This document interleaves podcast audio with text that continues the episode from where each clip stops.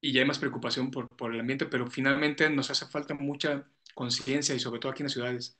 En las ciudades no pensamos cómo nos llegan los productos.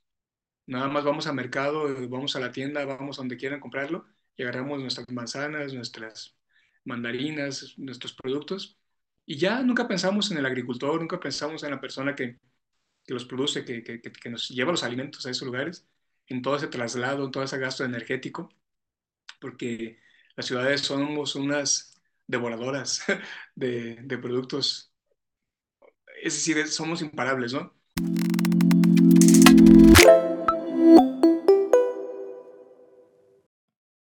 Bienvenidos a Agrotitanes. Nuevo episodio, nueva aventura. Y hoy vamos a tener una charla bien interesante con Eduardo Ruiz Sánchez. Él va a platicarnos acerca del cultivo de, de bambú, un cultivo que puede ser eh, para uso industrial como tanto para uso artesanal. Vamos a platicarnos un poquito de, de, su historia de vida.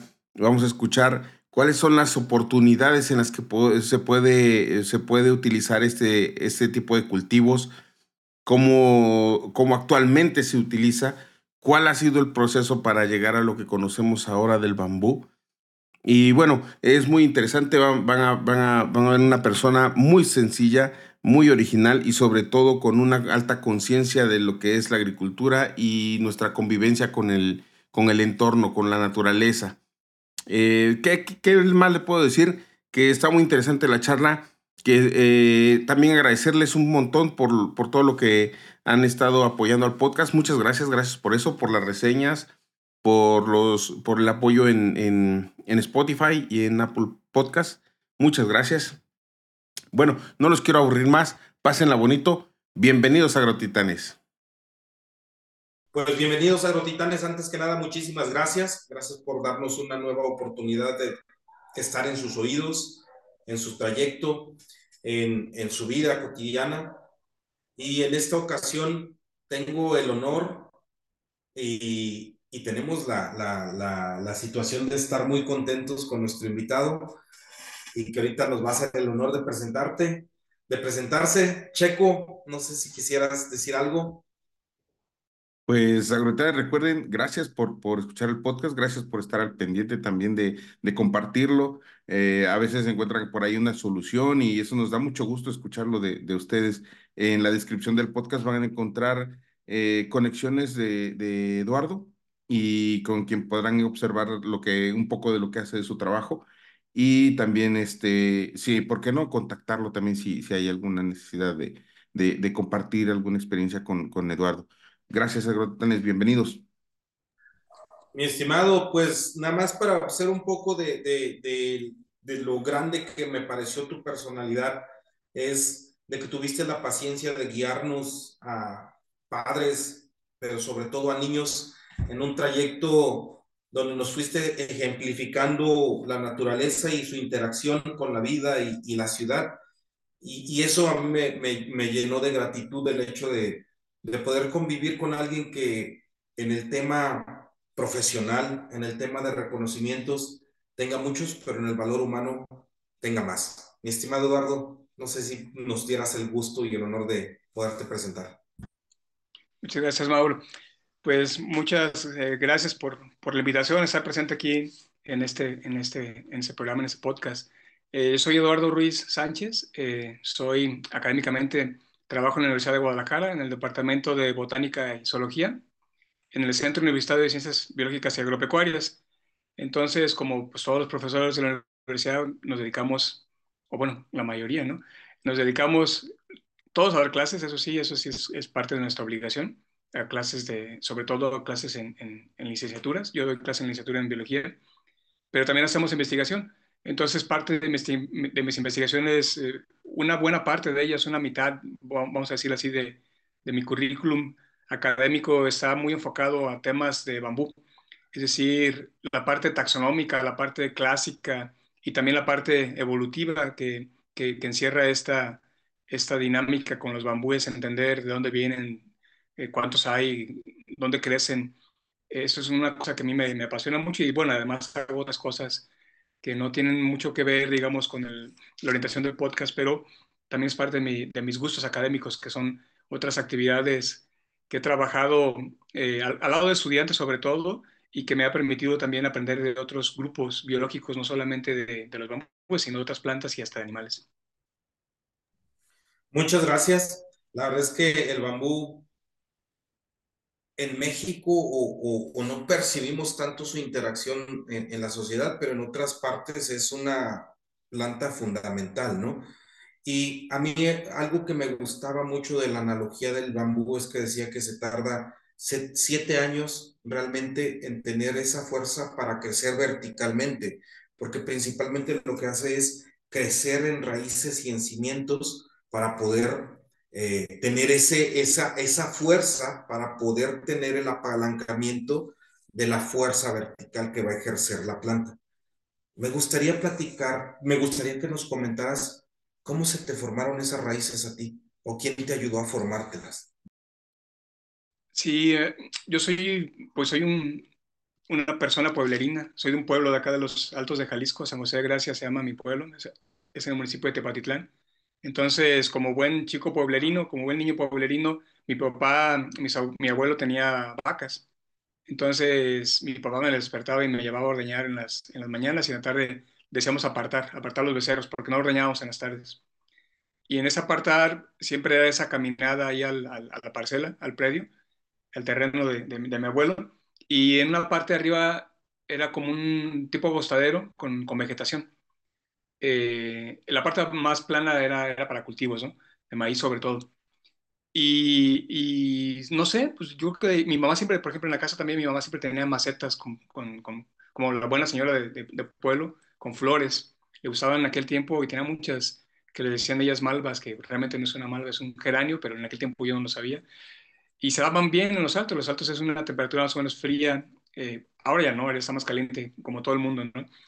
Pero en ese, en ese transcurrir de mi infancia, yo era muy vago, un niño vago, un niño hiperactivo. Andábamos en los potreros buscando nidos de pájaros, viendo los pajaritos, viendo los huevos. Mi papá, cuando íbamos por las vacas, siempre le preguntaba por los nombres de plantas y me decía los nombres que él conocía de forma eh, común, ¿no? Entonces yo, yo pienso que ahí fueron mis raíces, las raíces de, de entrar a, digamos, lo que después estudiaría biología y ya particularmente entrando como en el bambú, eh, es como circunstancial, porque cuando estaba en la facultad eh, había una profesora, bueno, todavía está con nosotros, Jacqueline, Jacqueline Reynoso, que me invitó, y, y también el, el, maestro Sergio Nero Contreras, me invitaron a participar en, en un concurso que se hacía de la Cotecoca, que era la Comisión de Agostaderos de México. Ellos hacían estudios de los agostaderos para saber cuánta era la capacidad de carga y decirle a la gente, pues en ese terreno que tú tienes puedes tener máximo tantas vacas para que no sobrepastoreen y tengan, porque se vaya regenerando ¿no? el, pasto.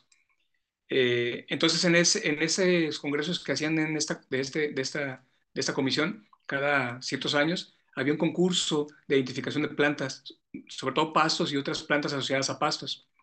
Eh, como saben, en los, en los herbarios, o a lo mejor para mucha gente no les suena la palabra herbario, Herbario es una biblioteca literalmente de plantas. Lo que tenemos son láminas con plantas deshidratadas que tienen las características esenciales de las especies y lo más importante, tiene una etiqueta y esa etiqueta nos dice mucha información de dónde es, quién la colectó, cuándo se colectó, a qué altitud vive, eh, coordenadas geográficas en caso de ser, de, de, tenerlas. Entonces, eso es una información, es como si fuera una biblioteca para nosotros. Entonces, en esas etiquetas tú ves mucha información el nombre científico, desde luego, la familia a la que pertenece, quién, quiénes la colectaron, dónde y cuándo y cómo, casi casi, toda la descripción alrededor de la planta. Entonces, en el concurso se trataba de ponernos plantas que no tienen ni una sola etiqueta, no tienen nombres, nosotros teníamos que adivinar qué especie era, no teníamos que cometer errores ortográficos y aparte nos ponían más, más eh, eh, información que teníamos que llenar. Teníamos que hacerlo de memoria, ¿no? Si ya sabemos qué especie era, qué valor tenía como, como, como, como para pastizal, qué usos, así un montón de cosas. Ya no me acuerdo de muchas. Entonces ahí empezó como mi gusto por las plantas ya más en particular en los, con las gramíneas, con los pastos. Y cuando decidí empezar a trabajar, eh, hacer un doctorado, busqué opciones en el extranjero, en Estados Unidos, aquí en México, para seguir con pastos. Me llamó la atención y dije, pues voy a seguir estudiando pastos. Y me contacté al final con una doctora, con Teresa Mejía, que fue mi, mi codirectora, mi directora de tesis, doctorado del Instituto de Ecología.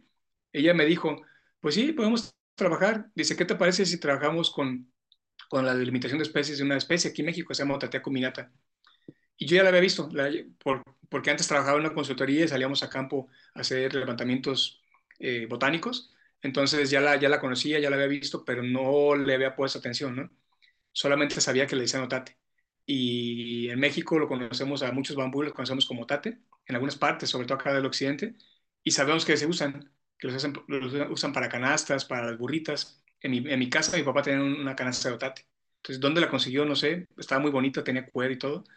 Y yo creo que esas, esas van así conectando. Entonces, fue circunstancial llegar a los bambúes llegaron un grupo de plantas que yo no conocía, honestamente, en ese momento, y pues ahí empecé en el doctorado. Empezar a conocerlas, empezar a colectar, salimos mucho de colecta de campo, recorrí casi todo México buscando plantas, eh, y pues ahí empieza uno a, entender más estas, estas plantas, y, a pesar que ya, ya son 10, 20 años de eso, aún sigo conociendo y aún sigo entendiendo y aún sigo todavía preguntándome muchas cosas y desconociendo muchas más. No, no se cierra esto, no se, no se acaba nunca. Es como cuando quieres entrar a un, ¿cómo se llama? Como el último momento que ha pasado en las imágenes, ¿no? Que ves la imagen grande y luego te enfocas en algo y ese algo te lleva a otro universo y te lleva a otro y a otro y a otro, ¿no? Así es como caminar. Y normalmente, por decir, a, mí me tocó ir a hacer colectas en, en la universidad y la maestra Irma López Muraira, que fue mi, mi maestra de botánica sistemática en, el Tecnológico de Tlajumulco, era, era impresionante cómo, cómo ibas caminando y cómo va bien, van interactuando gran variedad de especies y, o de plantas, y, ¿no? Y, y, aparte del tipo de suelo y aparte el tipo de, de altitud, o sea, N cantidad de factores.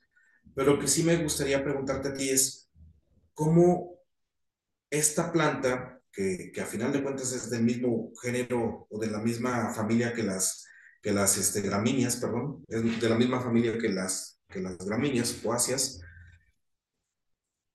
¿cómo sería, se da esa evolución de, o, o, que nos platiques de tener esa planta que en determinado momento, como me dices, tan poco resistente a la, a la, a la flexibilidad y como está es tan dura y tan llena de características eh, botánicas y, y, de fisiología, o de, sí, de, de, estructura tan fuertes, ¿qué le da ese valor? Y, y si hay, hay algo que se pueda rescatar más allá de su fibra como tal de, de la planta, ¿no? Sí, los bambúes es una, una subfamilia, justamente bambusoide dentro de la familia Poaceae, que son las gramíneas. Entonces, pues como todos en México conocemos bien las gramíneas, nos alimentan las gramíneas, y México es el pueblo del maíz. Entonces, además de maíz, pues le metemos arroz, que es una gramínea, le metemos trigo en el pan, que es otra gramínea, y le metemos cebada en las chelitas. Entonces, también consumimos ahí gramíneas prácticamente todos los días comemos gramíneas. Su, importancia en, la sociedad es altísima, ¿no? Es altísima y a nivel mundial, eh, eh, indudablemente las leguminosas y las gramíneas es la esencia de los carbohidratos en la dieta del humano, ¿no? Entonces tenemos una relación muy íntima con, con las gramíneas y su evolución desde el punto de vista como humanos y más reciente, ¿no? Pero en el particular los bambúes, eh, muchos nos maravillamos y vemos esos bambúes gigantes, ¿no? Algunos, en México aquí hay grandes, muy grandes, hasta más de 25 metros nativos y que pueden llegar a tener unos diámetros de unos 15, 18 centímetros de diámetro por 25 metros o 30 de alto, que son gigantes, ¿no? Pero no empezaron así. De hecho, los bambúes, hay bambúes herbáceos, quiere decir que parece más una gramínea chiquita, así insignificante. De hecho, el bambú más chiquito de todo el mundo es una especie en Brasil eh, que se llama eh, Radiela o Radia vanesia, no recuerdo bien el nombre científico, y solamente mide dos centímetros y medio, así de pequeñita. Es, es, nadie pensaría que eso fuera un bambú. Entonces, en la evolución es muy interesante porque se originan cosas en grupos, en grupos de linaje, les llamamos en, en evolución, en, sistemática. Entonces está el linaje de los bambúes herbáceos que forman una tribu, es la tribu Liré. En México tenemos muy poquitas especies, tenemos solamente cuatro especies de bambúes herbáceos. En Sudamérica tienen, de los 142 especies, tienen, siendo, como, tienen más de 100 especies de bambúes herbáceos. Y prácticamente son americanos estos bambúes herbáceos. Solamente una especie está en Nueva, Guinea, creo. Todas las demás, el 99% están aquí en América, son endémicas a este continente. Entonces empezaron siendo pequeñitas, empezaron siendo eh, pues una planta chiquita. Entonces esto, si le ponemos tiempo, esto podemos estar pensando hace unos, con los datos más o menos que se conocen las fechas, unos mínimo unos 70 millones de años. Entonces les tocó convivir con los dinosaurios. Todavía no, ya estaban a punto de extinguirse, pero ya había bambúes herbáceos. Los bambúes leñosos vienen después. Estos aparecen eh, al menos unos 40 millones de años, es decir, como unos veintitantos millones de años después de que cayó el meteorito, aparecen los bambúes eh, leñosos. Entonces, estos bambúes, lo que los hizo crecer así tal vez sea esa competencia con los árboles. Es decir, eh, los bambúes, como todas las plantas, necesitan el sol, necesitan la luz para poder eh, sacar sus, hacer sus procesos químicos y generar azúcares y además el agua, ¿no? Del suelo y minerales. Pero la luz es esencial. De hecho, la luz es el motor de la vida en la Tierra, ¿no? Eh, y las plantas es el segundo motorcito que generamos, que genera vida y nos alimenta a todos los que no, los que somos plantas o autótrofos. autótrofos. Entonces, los bambúes para poder eh, competir con los árboles tuvieron que crecer. Entonces, crecer y tener estas dinámicas que tienen ahora, ¿no? Ahora ya vemos bambúes, podemos verlos en lugares que están muy, muy deteriorados, muy talados, eh, muy mermados en, su, en, en, en sus condiciones eh, que había de, bosques y están ahí pues sobreviviendo, ¿no? Entonces, ¿cómo llega a tener un, cómo llega un, una planta, pues es la evolución, ¿no? Es la evolución, es la selección natural que, que genera esa línea de linajes que van a ser, que, finalmente fueron exitosos, son exitosos y empiezan a divergir, a tener esas diferencias. Entonces, ¿qué es lo que hace un bambú diferente a un maíz, aunque se parecen? Si uno ve un maíz, ve uno la caña, el culmo, y uno ve los entrenudos y los nudos, y eso lo tienen todas las gramíneas, ¿no? algunas es más visible, otras menos visibles. Pero los bambús particularmente tienen exactamente los mismos, las mismas cosas, no tienen ni más ni menos que una caña. Eh, muchos bambúes son, son huecos, casi todas las, eh, las gramíneas son huecas, algunas son sólidas, hay bambúes sólidos, pero eso ni siquiera lo sólido es que sea más resistente. Lo que hicieron fue eh, tener más eh, materiales lignocelulósicos en sus células, es decir, acumular más lignina. Eh, en, las, en, los, en, las estructuras donde las plantas se alimentan, que son los, los tubitos, bueno, donde pasan los más bien los nutrientes y agua, que es, el gilema y el floema, alrededor hay una serie de células en los, en los bambúes y en los pastos en general, y esas células en un bambú, digamos que va saliendo el primer año, si uno hace un corte y lo podemos ver al microscopio y, teñirlo, esas células se van a ver, eh, si lo tenemos, teñimos especialmente para que se tiñe la, la, lignina, se va a ver muy débil, la, muy apenas se van a ver las paredcitas. Pero con el paso del tiempo, esas células se llenan completamente. Las fibras llenan totalmente las, las, las, las, partes de los vasos vasculares, esas vainas que le llaman, y eso le da esa resistencia al bambú y esa flexibilidad. Entonces esos materiales, pues uno lo puede doblar y no se puede quebrar tan fácil. Y justamente esas propiedades, propiedades físico-mecánicas son las que ahora, pues ya se han estudiado de muchas especies, las que se han comparado y las que se, ya se sabe más o menos qué especies son muy buenas. Y, y pensando atrás, atrás en el tiempo, nuestras comunidades en México, eh, grupos étnicos, antes de los españoles ya los utilizaban para hacer construcciones, para hacer casas, para hacer paredes de bajareque. En, aquí en Jalisco, en Michoacán, en San Luis Potosí, en Veracruz, en Chiapas, Oaxaca, Guerrero. En muchos estados ya se utilizaban, ¿no? Sobre todo los del Golfo y los del Pacífico. Diferentes especies. Y cuando llegaron los españoles y empezamos a avanzar en el conocimiento, pues se dan cuenta que había materiales que se utilizaban. Se dejan de utilizar por, por la moda, ¿no? Llegan los adobes, se cambia adobe, llega el acero y concreto, se cambia acero y concreto. Y las casas de estas personas de grupos étnicos pueden tener 100 años y están ahí de pie, ¿no? es decir, tiene la vida útil casi, de cualquier, casi como cualquier casa, cualquier tipo de material. Entonces, eh, ahora, está en vista, eh, ahora, ahora se ve esas propiedades que son muy útiles y eh, que podemos utilizar para construir. Y no solamente para construir, ustedes vean, vayan una vueltita y un comercial al Walmart y vean donde hay cosas de cocina y esas, un montón de cosas hechas de bambú, que son todas chinas, que son los laminados, ¿no? Esa es como esa tecnología muy bonita donde literalmente se imita la madera, porque acuérdense, no es madera, no son árboles, eh, no tienen crecimiento secundario, solamente es un material lignocelulósico. Entonces las hunden, las hunden, las pegan, las comprimen y hacen lo que se imaginen. Y luego otros desarrollos todavía mucho más tecnológicos que, que literalmente meten pura, como varas largas de bambú en, tiritas, los comprimen, los ponen a presiones muy, muy, muy, muy altas eh, y después los pueden hacer de diferentes formas, unas vigas, unas eh, duelas para el piso, pero para pisos exteriores, no se pudren. O sea, son así esas, esas cosas tecnológicas que han hecho con bambú que, que, que, que, tiene la mirada ahorita en el mundo de muchas por, por, sus usos, ¿no? Y la otra mirada por sus usos es la sostenibilidad, ¿no? Estamos muy, preocupados por el ambiente, la corta, cortar árboles, cuando uno corta un pino o un encino o cualquier maderable, pues cortas el árbol completito, ¿no? No cortas una rama, cortas todo el árbol y el árbol ya no se regenera. Bueno, los encinos sí se pueden regenerar, pero la mayoría no. Eh, y el bambú, al, al, contrario de los árboles, no cortamos toda la planta, cortamos los culmos maduros, esos que ya se llenaron de lignina, que ya pasaron unos 4 o 5 años, que, o, un poco más, que, que, ya están suficientemente maduros para poderlos utilizar en, en, todos, estos, en todos estos usos, ¿no? Usos sobre todo eh, industriales o muy locales, artesanías y, y, y, construcciones locales, ¿no? Pero entonces, al cortar un culmo o unos cuantos culmos de una mata, una mata que puede tener 30, 40 culmos, tú le cortas eh, por año, le cortas 5, 6, 7, 8, que ya se van madurando, pues no le haces nada a la planta, al contrario, le haces un beneficio.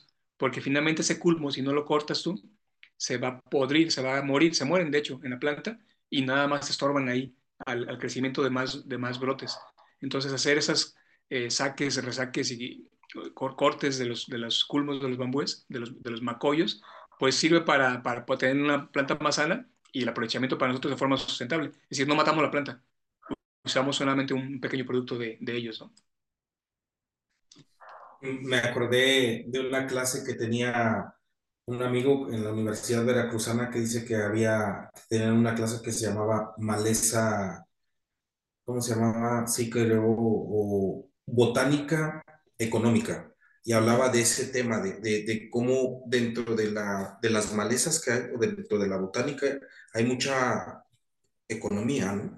Casi todo, ¿no? Actualmente.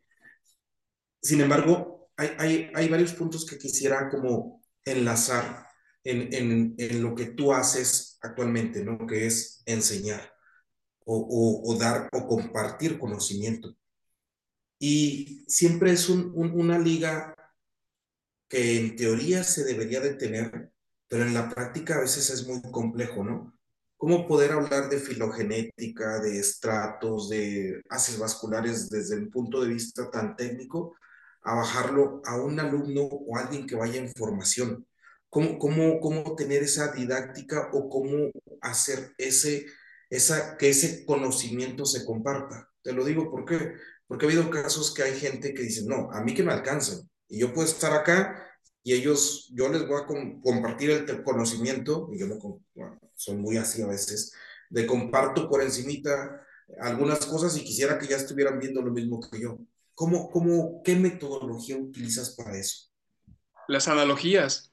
Yo pienso que las analogías es lo más fácil de utilizar, ¿no? Si pensamos en los haces vasculares en las plantas, la gente todos, si le preguntamos por dónde te corre la, la sangre por las venas.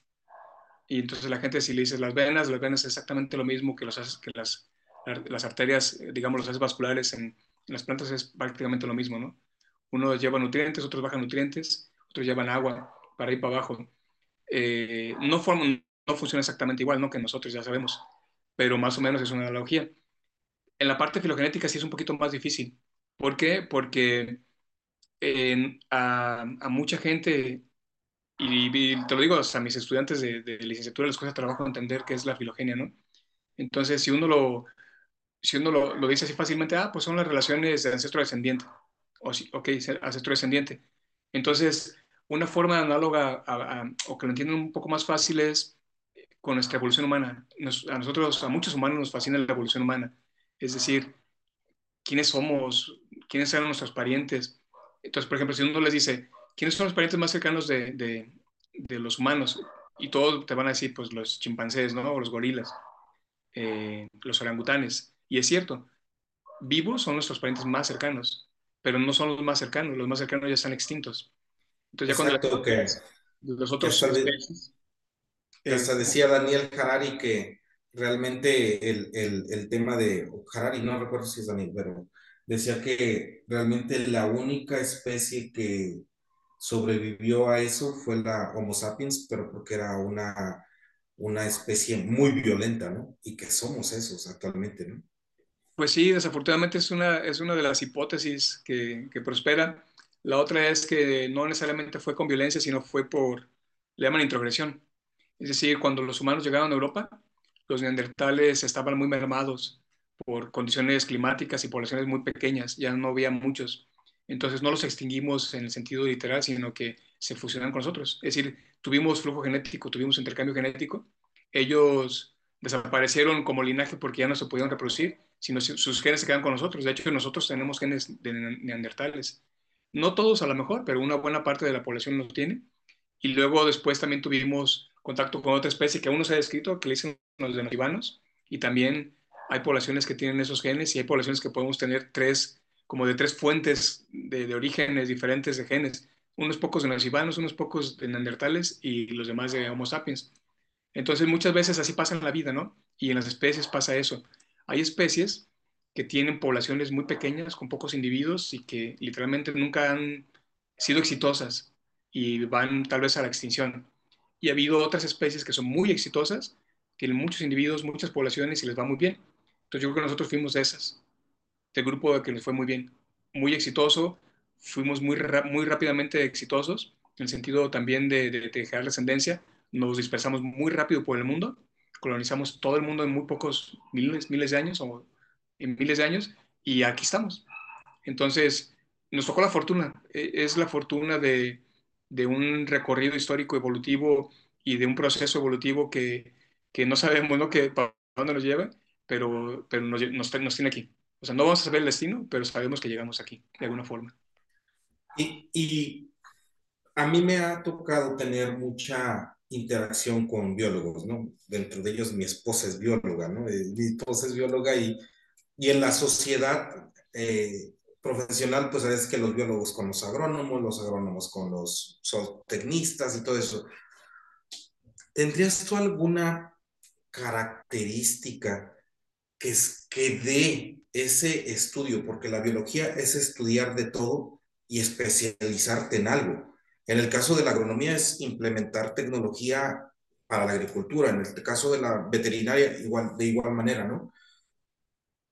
Sin embargo, por decir, al momento de que he recorrido, como, como aquella vez que estuvimos en el, en el bosque de ahí del Centinela, me daba cuenta de eso, que nos ibas describiendo las especies, nos ibas diciendo los tipos de suelo, los millones de años que pudieran haber tenido. Y en algunos de los recorridos que he tenido con mi esposa es que me dices que no veas la planta nada más como una parte de que vas a analizar la planta. Vas a analizar en este caso, para poner un caso muy usual, el maíz. El maíz, dice, analízalo desde un universo que se está formando alrededor del maíz. Si lo hacemos desde el punto de vista industrial, pues agarramos y decimos, ¿sabes qué? Con herbicidas matamos todos.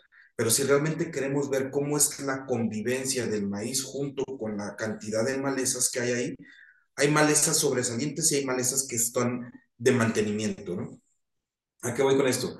Que si se implementa el conocimiento general, por ponerlo así, de taxonomía de las plantas, mezclado con la técnica de cultivar, ¿cómo podría ser una agricultura más intensiva, pero al mismo tiempo más consciente, ¿no? ¿Crees que pudiera haber ese tipo de interacción? Sí, pero se necesita mucha mano de obra, mucho trabajo, mucho, mucho, mucho trabajo. Entonces, ¿y por qué, por qué lo digo así? yo, yo, no yo no era muy adecto a la permacultura y al, a la agroforestería, digamos, no son mis temas, ¿no? Yo los veía así como muy lejos, pero últimamente he estado más, no, no los he estado estudiando, pero he estado más conviviendo con gente que lo hace o gente que platica. eh, y de agriculturas orgánicas y permacultura, esas cosas. Entonces, me parece que es algo muy bonito, pero se necesita mucho trabajo. Eh, donde, o sea, finalmente no podemos ser, no podemos ser tan productivos como, como es, el, como es un, un, cultivo, un cultivo tecnificado, ¿no? Jamás. Es decir, si uno quiere poner una parcela de maíz y compras el maíz eh, híbrido, este que venden, que tienes que ponerle herbicidas y un montón de cosas y un montón de, de, agroquímicos, pues tienes que hacerlo porque te va a producir las toneladas que te dicen que te va a producir, ¿no? Si tú lo quieres hacer desde el punto de vista más orgánico, más tipo milpa, milpa tradicional, donde tú le metes calabaza, frijol eh, y le metes eh, el maíz, hasta el mismo maíz, a lo mejor te va a producir menos, pero digamos vas a tener un gasto menos en herbicidas, pero vas a tener que hacer trabajo a mano. Entonces, mucho trabajo a mano eh, o, una alguna maquinaria, algo que te ayude a hacerlo más fácil, una desgozadora, cosas así, pero todo es trabajo físico, ¿no? Entonces, cuando uno lo piensa así, eh, pues tú ves ahí el tractor, ¿no? Ves, ves un tractor y un operador y pues lo que gasta es diésel y productos y el día, entonces se le paga, se le paga el día, pero si tú lo quieres hacer así, de una forma más humana, pues vas a tener que contratar a, varias personas y vas a tener que gastar a lo mejor más que eso, ¿no? Y te va a producir menos que eso. Entonces ahí está el problema. El problema es como un trade-off que es, ¿qué es lo mejor? ¿Le damos de comer a más gente o de forma así como lo estamos haciendo o le damos de comer o no toda la, o, o va a ser más caro el producto? Y desafortunadamente estamos inmersos en un sistema pues capitalista, ¿no? Capitalista y casi neoliberal, aunque ya ha ido poco a poco cambiando, pero y ya hay más preocupación por, por el ambiente, pero finalmente nos hace falta mucha conciencia y sobre todo aquí en las ciudades. En las ciudades no pensamos cómo nos llegan los productos. Nada más vamos al mercado, vamos a la tienda, vamos a donde quieran comprarlo y agarramos nuestras manzanas, nuestras mandarinas, nuestros productos y ya nunca pensamos en el agricultor, nunca pensamos en la persona que, que los produce, que, que, nos lleva los alimentos a esos lugares, en todo ese traslado, en todo ese gasto energético, porque las ciudades somos unas devoradoras de, de productos, es decir, somos imparables, ¿no? Eh, entonces, ¿cómo llega eso? La gente no lo piensa. Entonces, por eso la gente cuando lo llevan y ahí uno ve en las carreteras que, ah, sí que el Museo Granjero o el, no sé, un recorrido así como de una granja. O sea, para los que vivimos del pueblo, pues sabemos cómo es, ¿no? Pero para mucha gente en su vida han visto que un huevo sale de una gallina, que, que, el queso viene de una vaca, que hay que ordeñar a la vaca, eh, y que lleva proceso, un proceso también, ¿no? Que las mandarinas, pues hay que, no están aquí en el estado, a lo mejor vienen de Morelos, a lo mejor vienen de Michoacán, perdón, de, de, de San Luis Potosí o de, de Veracruz o de los estados que cultivan más, ¿no?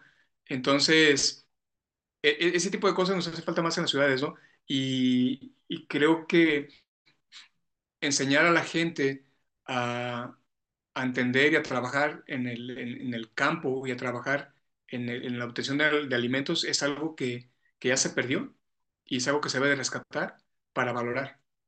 Es decir, para no estar menospreciando que a ah, esta manzanita le salió un chichoncito, no pues si es orgánica, por ejemplo, uno sabe también esas cosas que nos han metido en la cabeza, ¿no? Lo estético. Vemos una manzana así bonita, esas rojas de cinco puntas o esas amarillas así perfectas, y sabe exactamente igual que una manzana chiquita de ese mismo árbol, que salió chiquita y media fellita, y tiene exactamente los mismos nutrientes, y la conseguimos en 50 pesos más barata. Pero no, la estética es la bonita, ¿no? 90 pesos pagas por la, por la naranja y la otra la compras en 40 por la manzana. Entonces, igual con toda la fruta, igual con todas las verduras, nos acostumbraron a una estética de, supermercado y en la agricultura normal no era así. La hicimos muy sobresaliente y a lo mejor consume más los recursos que necesitamos, ¿no? Eh, entonces necesitamos como replantearnos completamente nuestra existencia como humanos y nuestra forma de producción para poder de esa forma sobrevivir en el futuro. Y, y más ahora que la gente ya no quiere, ya no queremos trabajar en el campo. O sea, no quieren, ¿por qué? Porque no se les paga, están, no hay subsidios para el campo, eh, los jornales son muy baratos o ya son bien pagados y son manos de obra altamente tecnificada como todas las berries, que es a mano. Entonces hay que pagarles, hay que hacerles hasta sus casas, hay que hacerle todo un sistema ahí como antes, digamos, un tipo feudo, un tipo de hacienda y se están haciendo y uno las ve aquí en Jalisco, ¿no? El aguacate lo mismo, esas cosas. Pero la gente ya no quiere, ya no quiere hacerlo. O sea, la gente ya se quiere la ciudad porque quiere hacer, porque, porque ve, el, ve el celular y ve que la gente está haciendo otras cosas y se vienen a las ciudades. Las ciudades, pues sí, hay muchas oportunidades para, para los servicios. Las ciudades son una fuente inagotable de, de, de, de empleos temporales, en muchas cosas, ¿no? Pero no campo pero no vamos a comer ciudad, vamos a comer comida como lo hacemos todo el tiempo y en las ciudades no está la comida. Entonces tenemos que replantearnos muchas, muchas, mucho de, nuestra, de nuestro quehacer como humanos y tenemos que replantearnos el uso de las ciudades con espacios más, pues, más arbolados sobre todo y también espacios donde la gente pueda hacer agricultura. Yo he visto camellón aquí en Federalismo, que a veces la gente ahí hace un poquito de milpa y, y ahí por donde está la, esta obra que fue muy polémica, eh, una, escultura bonita. Y por ahí hacen, hacen, hacen cultivos, eh, pues se los dejan ahí. Eso debería estar replicado en todos los parques. Eso debería estar en todas las escuelas. Una milpita, para que, para que los niños aprendan de, dónde vienen, de dónde vienen lo que comemos y que seamos más conscientes y más eh, y menos y, despreciar menos el trabajo del campo y no lo menos. Al contrario, esta gente es la que nos da de comer y sin ellos no viviríamos tranquilamente como estamos en esas ciudades con nuestros privilegios que tenemos, ¿no? Casi toda la gente. Checo. Sí, yo hace un rato quería interrumpirte, Eduardo, discúlpame. Eh, fíjate que el, este, el tema del bambú, cuando, cuando estábamos platicando del bambú, eh, yo el bambú lo vi su lado comercial cuando mi papá tuvo un boom por el bambú y, y se compró su herramienta y se compró eh, y sembró bambús por todos lados y tenía ganas de hacer muebles y, y, es todo un tema, ¿no? Porque tenía hasta unos tubos en donde los remojaba para poder doblarlos y todo, todo, el, todo el tema de... Actualmente, ¿hay una industria en México que sea del bambú? Eh, vamos a pensar, vamos a decir que sí, pequeña. Pequeña. Y, luego la siguiente pregunta es, ¿hay alguien que esté reproduciendo estas especies que son para, para convertir en muebles y para que pueda tener un mejor valor este, agregado? Y eh, hay posibilidades de que se haga un buen comercio de esto, que se, que se mantenga alguien más de este rollo. Sí, a las dos preguntas, a las dos. Entonces, una, una, una una empresa mexicana que es la pionera, digamos, en el ramo del bambú, es Bambuver. Bambuver está en Huatusco, en Veracruz. Eh, Mauricio Guillamín, el papá, empezó con esta empresa, ahora lo tiene el hijo. Son, son buenos amigos, eh, Mauricio. Ellos empezaron así con una visión de, como de empresa, de poco a poco, ¿no? Ellos tienen cultivadas varias hectáreas de, de bambúes y desarrollan productos ya. Entonces ya, ya viven, viven del bambú y además también cultivan plantas y hacen el proceso para poderlas también vender a la gente que quiera poner un, una, unos cultivos de, algunas especies. No todas, acuérdense que no todas son aptas para todos los climas, pero hay algunas que les llamamos los caballitos de batalla que son buenas para todas las, no necesariamente mexicanas, ya, ya han estado aquí, se cultivan aquí en México desde hace muchos años, muchos, muchos años, y son buenas, son muy, muy, muy, muy buen producto. Entonces, es, e, ellos son un, grupo tecnificado, un grupo que ha hecho eh, historia aquí en México y ha sido el ejemplo y los pioneros para que otros más eh, le, sigan, le sigan, digamos, los pasos, ¿no? La idea de los bambuceros en México es algún día tener una industria mucho más grande, eh, con muchas más miles de hectáreas, pero yo siempre les digo, con mi visión más bióloga, de biólogo les decía, va a ser lo mismo, ¿para qué quieren 50 mil hectáreas de bambú y van a ser como 50 mil hectáreas de caña de azúcar o van a ser como 50 mil hectáreas de, palma de coco. Dije, eso no es biodiversidad. Les digo, hay que, hay que replantearnos otra vez las cosas. Vamos a dejar parches entre esos cultivos, vamos a hacer conectividades de, de, bosques nativos, vamos a meter árboles que no, que no compita con el bambú, sino que queden en, espacios y que, y que así poco a poco conectemos otra vez los bosques y que tengamos esas, esa cantidad, es decir, no repetir los mismos errores que hemos hecho, ¿no? Tener miles de hectáreas que son, que, que, sí, realmente, pues es impresionante no ver, cuando uno va a lugares planos y ves toda la caña que te imaginas. Eh, entonces esos lugares son aptos hasta, hasta para bambú, tranquilamente, pero ¿para qué repetimos lo mismo? ¿Para qué hacemos los mismos errores?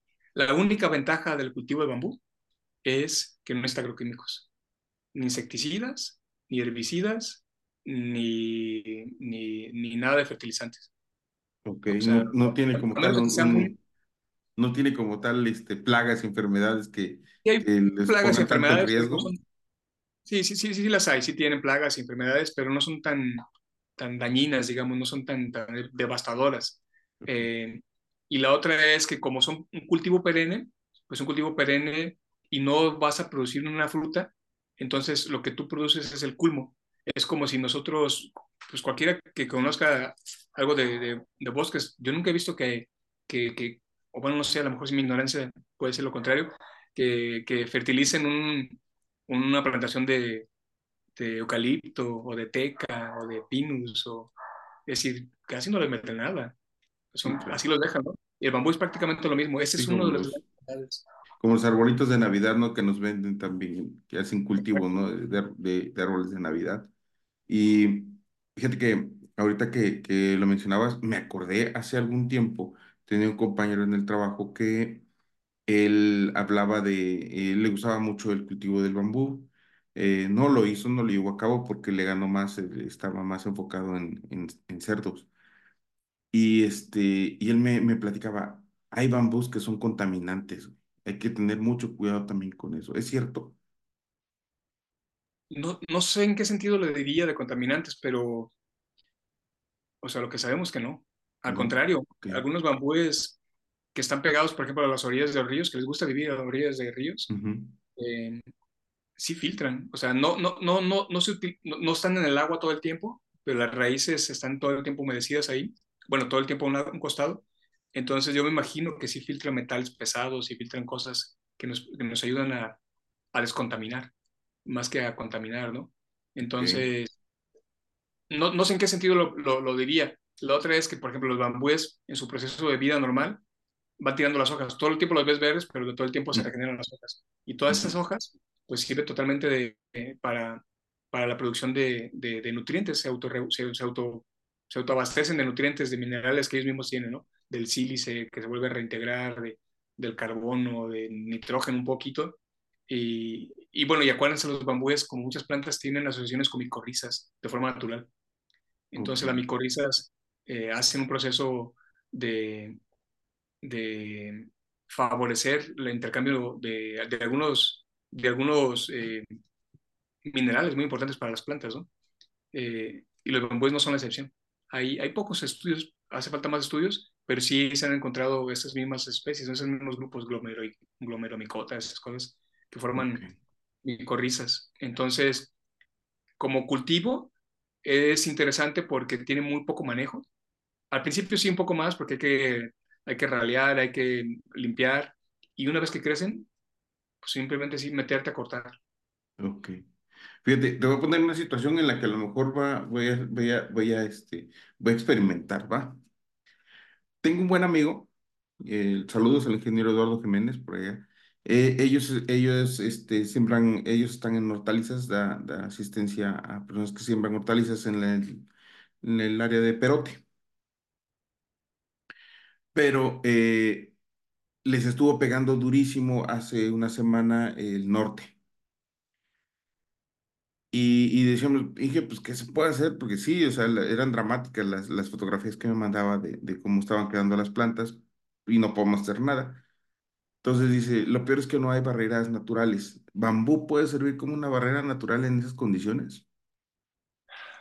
Sí, sí, sí, sí habría algunas especies que podrían aguantar. Yo conozco Perote, pues estudié en Veracruz y pasé mucho tiempo por ahí. Es muy frío, se pega durísimo, las heladas pegan durísimas ahí, es bastante frío. Hay especies no nativas, es decir, las especies nativas de México que tenemos, que toleran mucho el frío, no son tan grandes, son pequeñas, ¿no?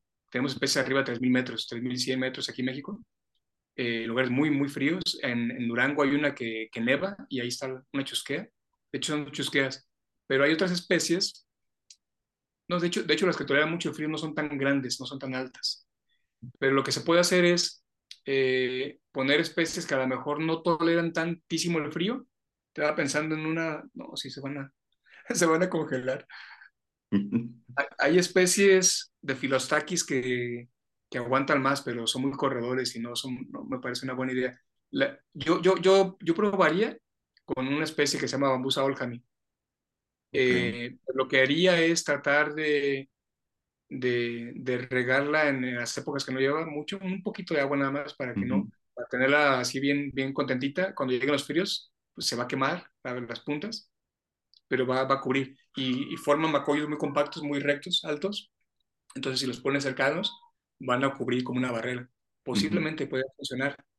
Eh, a, y bueno, no pensaba en árboles también, ¿no? Ahí había pinos de forma natural que sí aguantan, pero que es más lento. Claro. Exacto, eso es a lo, a lo, que me refiero, ¿no? Que, que podría ser mucho más rápido esta, esta, esta cobertura, ¿no? No, está, no, no tardarían tanto tiempo en, en, este, en tenerla y pues mantenerla y aparte poder aprovechar esas como buenas estructuras, pues estaría interesante, ¿no? Hacerlo. Es un experimento, te digo. Claro, y la otra sería que la gente lo copiara y lo empezara a hacer. Es decir, a tener ahí esa parte plana del perote que pega durísimo el, el, el, viento y el frío. Si vas teniendo una serie de barreras que va, que va deteniendo el viento del norte, el frío, eh, lo vas deteniendo. Entonces ya... Gradualmente, las, ¿no? Al sur van, les va a llegar mucho menos, ¿no? Claro, sería como un cárcamo, ¿no? Como la función de un cárcamo en el agua, ¿no? Exacto. Sí podrían experimentar. Sí, y ahí, ahí cerquita, ahí cerquita tienen, hay muchos, hay muchas, de esa especie que, que crece, que de hecho la cultivan mucho, bambusa aljami, y hay cultivos grandes en, en, Puebla y en Veracruz de esta especie porque es muy, muy, muy fácil de cultivar y muy amigable, pues sería experimentar qué tanto crece, cómo le va en las condiciones de, del frío de ahí, porque yo sé que sí le pega el frío y se puede quemar un poco, pero a lo mejor no la mata. Sí. Pero siempre y cuando tenga un poquito de riego para que no esté estresado, ¿no? Uh -huh. Muchas gracias, Eduardo. Gracias. Carnal. Perdón. Doctor, por decir, a mí me gustaría mucho resaltar también, aparte del conocimiento que tiene de, la especie del bambú y de todo esto, me gustaría mucho ver cuál es su interacción actualmente con los muchachos, qué es lo que ven estas nuevas generaciones y, y qué nos puede recomendar. La verdad es que, eh, eh, lo decía hace un rato, no tenemos tanto recurso que ya quiera regresar al campo, sin embargo, el campo está exigiendo una atención, una atención por parte de las personas altísima, pero también desde el punto de vista técnico también es mucho lo que se requiere. ¿no? Sí, sí, es cierto. Es, es, es una cosa complicada porque se necesita mano de obra, pero también se necesita eh, mucha, mucha técnica y mucho, mucho maquinaria y cosas más útiles, sistemas de riego más, más funcionales y menos gastadores de agua. Eh, y por ejemplo, yo desde mi caso, yo doy clases a, a, los de segundo semestre de licenciatura en biología y les doy taxonomía, justamente. No les enseño de bambúes, les hablo de, de, cosas que yo hago con bambúes desde el punto de vista taxonómico, las especies que hemos descrito y, y cosas así, ¿no? Pero como la clase es hacerlos entender cómo trabaja la taxonomía para la biología, para la clasificación biológica, eh, no les hablo mucho de eso, pero finalmente por ahí les voy, les voy inculcando poco a poco y les digo, desafortunadamente mi sesgo botánico, pues vamos a tener más ejemplos, y mi sesgo más aún que soy, que trabajo con bambúes, eh, pues todavía les, les, les, hago ese sesgo y ya, ya creo que me dicen el profe de los bambúes. Pero me gustaría, o sea, a mí me gustaría dejar un poquito más de semilla, ¿no? Desde el punto de vista más ambiental. Y sí les, sí les hablo de, de cosas a los chicos cuando, y a las chicas de, de, de los grupos que he tenido, sobre todo algunos que dicen que tienen interés en biología que para, para tratar de mejorar el ambiente, ¿no? Entonces les pregunto que qué acciones hacen ellos individuales que piensen que sirven para el ambiente. Y, y ya platicando así entre todos, pues ya salen las ideas y la gente, los eh, chicos, chicas se van eh, poco a poco entendiendo de que no es una, si queremos mejorar, no es la mejora de una persona ni de una colonia, es todos. Y todos es todos. Entonces, desafortunadamente la educación a nivel superior ya vienen, pues ya vienen sesgados, ya traen sus prejuicios. Entonces, donde tenemos que tener más énfasis son en los niños. En los niños desde el kinder y desde la primaria, ahí, ahí es donde debemos inculcarle la espinita de muchas cosas, ¿no? Eh, y a los grandes, pues solamente abrir los ojos para que entiendan y para que cuando ellos se dediquen de forma profesional eh, y que vayan a ir a campo, que vayan a, convivir con la gente de campo, pues que sean respetuosos y que sepan cómo, cómo convivir con estas, con estas personas, ¿eh? que, no, que no, es la, no es la misma convivencia que tiene uno con la gente de la ciudad, a la gente de campo. Es totalmente diferente y tienen un conocimiento, sobre todo en biología, ¿no? que los biólogos enseñan a, a, nombres de plantas y de familias y, y, las especies desde un punto de vista científico. Y cuando llegas a campo, pues te van a decir nombres de plantas y todo lo que usan de forma de, desde el punto de vista eh, de, los nombres comunes que ellos utilizan, ¿no? Eh, y muchas veces los biólogos, a veces como que, pues, pues en su lenguaje de, ciencia, de la, de, la, taxonomía, pues quieren hablarle a la gente con un nombre científico pues no, no, se puede, ¿no? Entonces ahí sí nos toca por ahí trabajar un poco con ellos y, y pues hacer conciencia, ¿no? Que estamos todos en esta esferita azul eh, y todos tenemos que salvarla de alguna forma. Mm, todos, todos, todos tenemos que hacer el esfuerzo completo. A veces queremos que las autoridades hagan, pero las autoridades sabemos que no van a hacer nada, pero nosotros sí, como comunidad, como pueblo, como ciudades, tenemos que hacer. ¿Cómo, cómo hacerlo? No sé. Así ya no me pregunten, pero tenemos que hacer algo, algo, algo, algo, algo. Plantar un árbol en su casa, tener una hortaliza, no sé, algo que, que así empezar desde lo muy fácil. Y afortunadamente mucha gente que tiene más experiencia que uno y te pueden dar cursos, tallercitos de cómo hacer tu hortaliza. Eh, y bueno, para cultivar un árbol no se necesita tener cursos, simplemente es cultivarlo y hacer espacio y empezar a tener ciudades más verdes, más agradables, porque ustedes ven, en Guadalajara hemos, subimos a 38 grados el año pasado, fue récord hace muchos años que no subía tanto, y ese récord que se va a romper este año, casi seguro que se va a romper. Eh, y todos lo sufrimos porque no tenemos árboles. Si tuviéramos árboles, cuando llegamos a la sombra de un árbol, baja automáticamente que 4 o 5 grados entonces nos sentimos aliviados y frescos.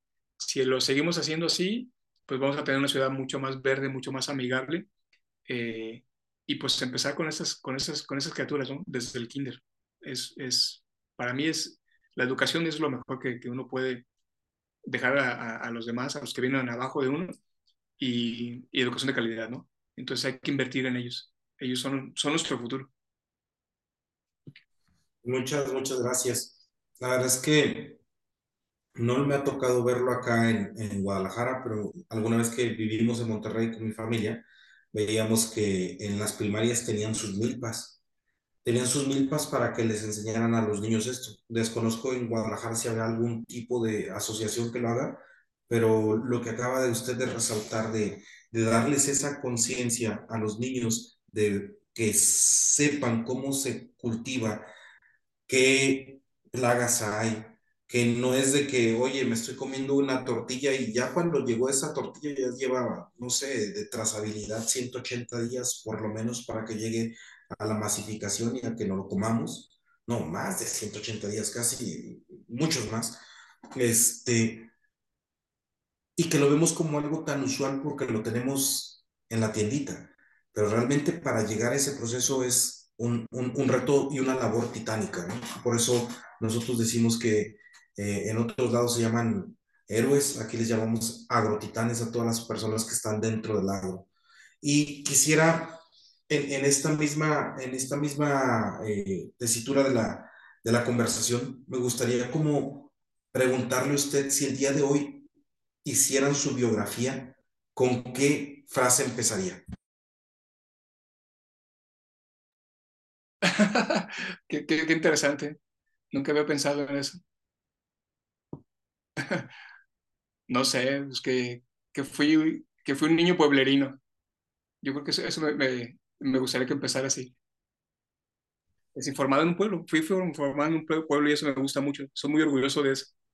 Porque, porque lo viví, ¿no? Y cuando lo comparo de vivir en la ciudad de un pueblo, no se compara, jamás. Jamás, jamás, jamás. Ni en esos tiempos modernos. En el pueblo se vive mejor. Entonces, yo creo que, que siempre me gustaría que, que empezaran, que fue un, un niño pueblerino. Gracias, fíjate que ah, mi esposa hizo una maestría en, en, en ciencias ambientales orientadas a la, a la parte de, de, la, de la situación urbana y decía que era muy, muy diferente la forma de cómo dibujaban los niños su, o, o los muchachos su estructura social, ¿no? Mientras que los de la ciudad lo veían con grafitis, bardas, canchas de fútbol y todo eso, esa era su forma de cómo hacer ese apego a donde son. Y en el cambio, la parte de los que somos de pueblo, pues ¿qué vamos a dibujar? Pues que las milpas, que los árboles, que, los, que, la, que la barranca, que el río, porque es a final de cuentas lo que nos da el valor de apego a donde somos, ¿no? Sí, exactamente. O sea, sí, sí se ve, ves la vida totalmente diferente. Por eso cuando a veces la gente, yo he ido a Europa una sola vez, pero sé que cuando platicamos a otras personas de Europa, que hay muchos, muchos, muchos pueblos pequeños, eso me da gusto, porque se ve, se ve diferente. Bueno, en México tenemos muchísimos pueblos, ¿no? Muchos, muchos pueblos también, y se ve diferente cuando uno va, va a los pueblos. Eh, por ejemplo, yo hace un fin de semana estuve en, Mascota, en el paisaje biocultural, que es un, un proyecto muy interesante de, ahora sí que son como comercial, de hacer productos o servicios que tengan un, que tengan un aporte interesante al, ecosistema y conservar, y conservar también y de forma, de forma voluntaria, no es, no es imposición como los decretos de las reservas de las biosferas, que es una imposición desde arriba, ¿no? Acá es una adhesión voluntaria. Entonces, nos invitaron como parte del, del comité científico y a mí Mascota es un pueblo que me ha gustado toda la vida, ¿no? Desde que lo conocí hace más de 20 años, me gustaba mucho porque pues sus calles empedradas, sus casas de teja, al estilo muy colonial en español. Eh, y hace como más de 20 años, tú ibas a comprar tortillas y eran tortillas hechas a mano. No había tortillerías, no había máquinas. Entonces tú pedías un kilo y te daban un kilo de tortillas hechas a mano, ahí en el comal. Y ya las hacían más rápido, pero digamos, todavía tienen ese sabor rico de una tortilla bonita de maíz, ¿no? Eh, y cuando uno lo compara en la ciudad, pues vas a la tortillería y, y, aquí consigues tortillas a mano, ¿no? Pero no es lo mismo, o sea, no es, no es lo mismo. La verdad que perdimos, hemos perdido nuestra esencia, hasta nuestra esencia humana en las ciudades. Somos, y bueno, yo, yo lo sé porque es parte también de nuestra evolución, de nuestro cambio, que, que va a cambiar así, así va a ser, pero es un cambio diferente, totalmente diferente en, en, en la ciudad a, al campo y, y, y, en los pueblos.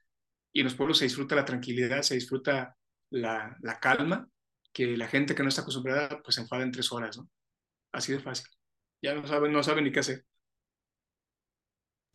Fíjate que eso que acabas de comentar es bien, bien bonito porque es ah, como que vivir en el pasado con las condiciones del presente para poder tener un mejor futuro, ¿no? Porque a final de cuentas es eso, es cómo poder tener esa interacción social, no, ay Dios, ¿cómo se podría decir de una forma este, que no suene tan, tan trágico, una, no tan erosionada, ¿no? no, que, que no que no erosione tanto, sino que realmente pueda convivir.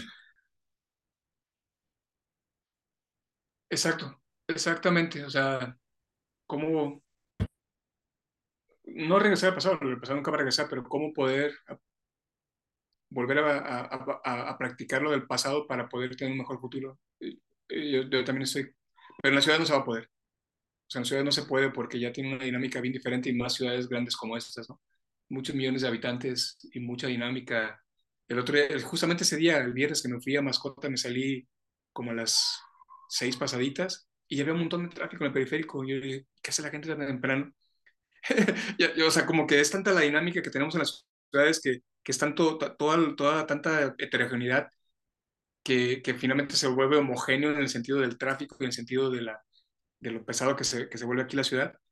Pero esas son las condiciones de vivir en la ciudad, ¿no? En el campo, en los pueblos, pues ¿cuál es la prisa? No te corre, no, te, no, llevas, no llevas prisa para nada, ¿no?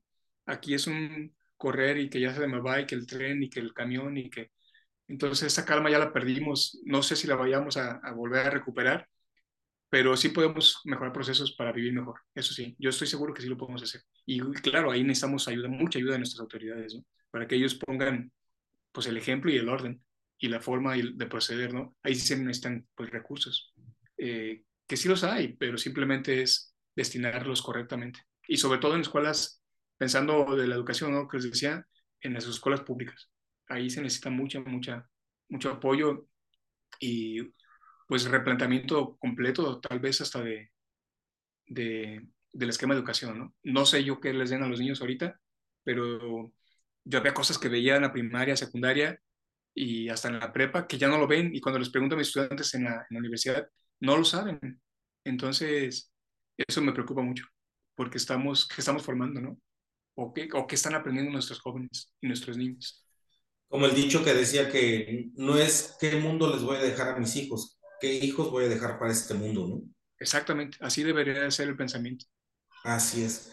Doctor, otra de las cosas que me gustaría preguntarte para terminar era, ¿cuáles crees que hayan sido los 10 factores que te han podido apalancar para poder tener éxito o la realidad que actualmente tienes? A veces el éxito es un panorama totalmente basado en los que crea cada quien éxito, ¿no? Socialmente sabemos muy bien para dónde está la, la línea, pero actualmente a ti, ¿qué sientes que te da paz, que te da tranquilidad y que al mismo tiempo sientes que son lo que tendrías que compartir para llevar una vida eh, ordenada como, eh, como nos lo muestras? Pues uno es, hay varias cosas, pero voy a pensar en, en algunas, en esas 10, a ver si me salen 10.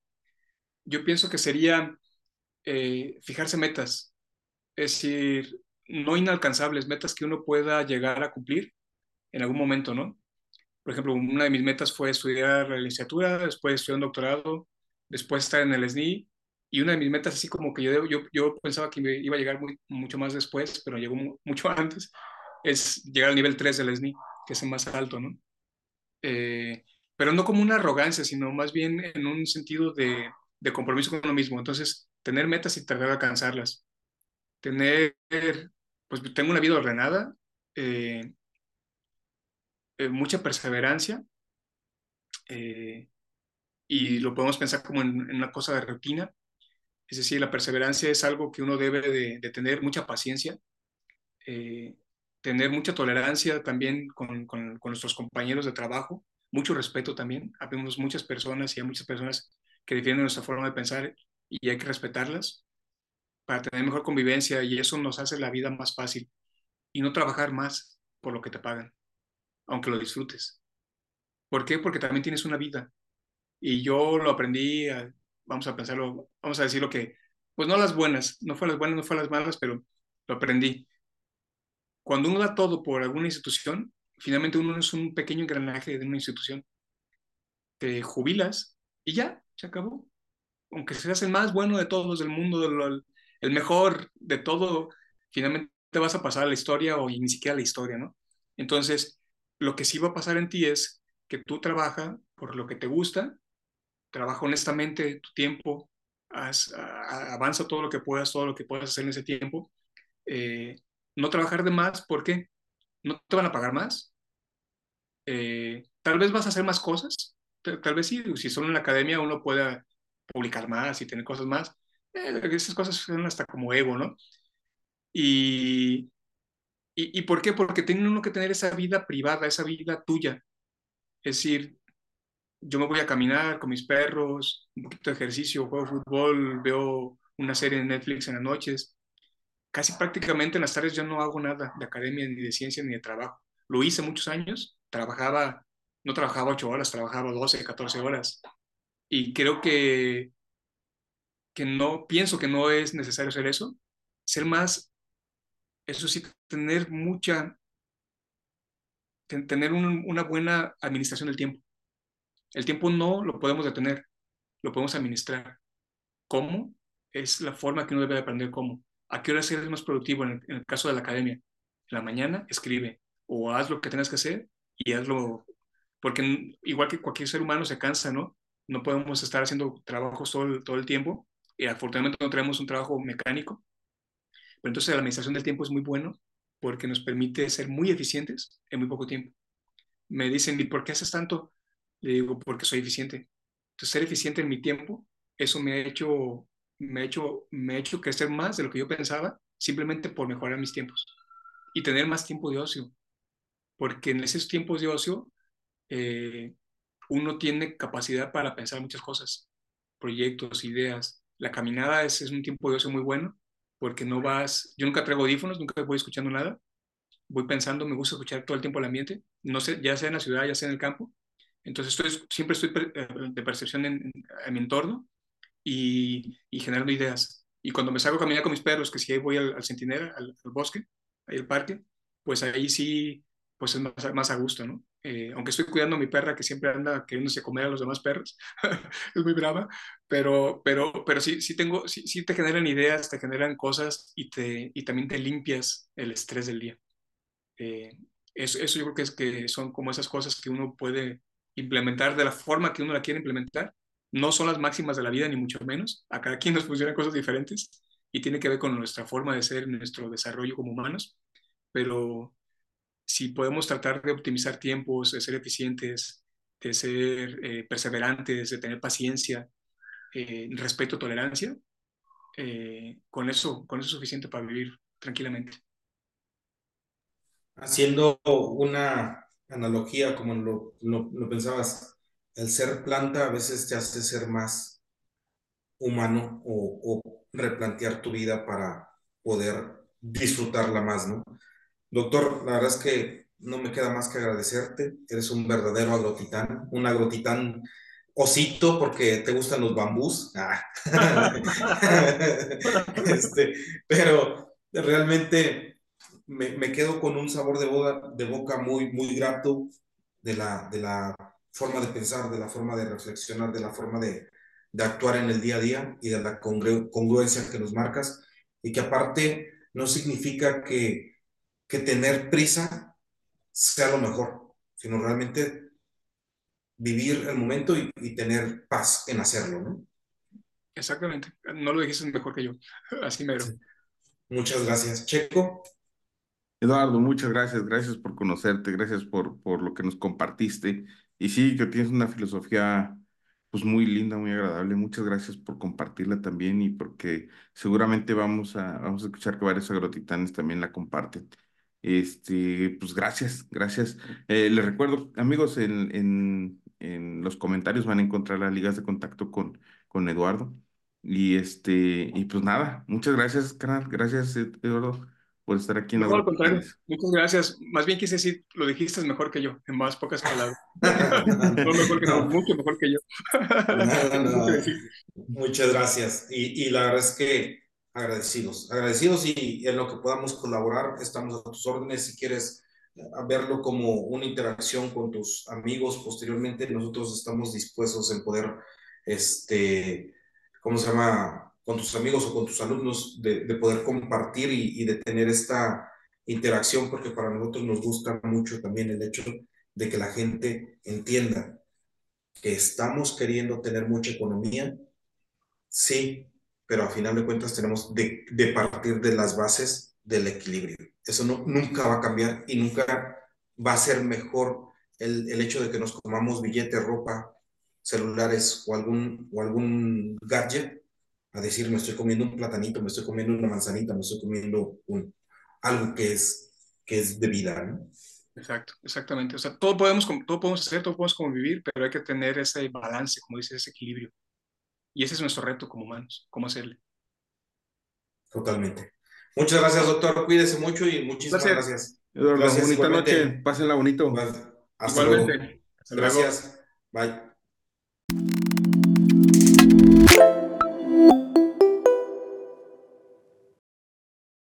Qué gusto que te hayas quedado hasta el final del episodio. Muchas gracias por eso. Eh, a nombre de, de Didier y mío, muchas gracias de corazón.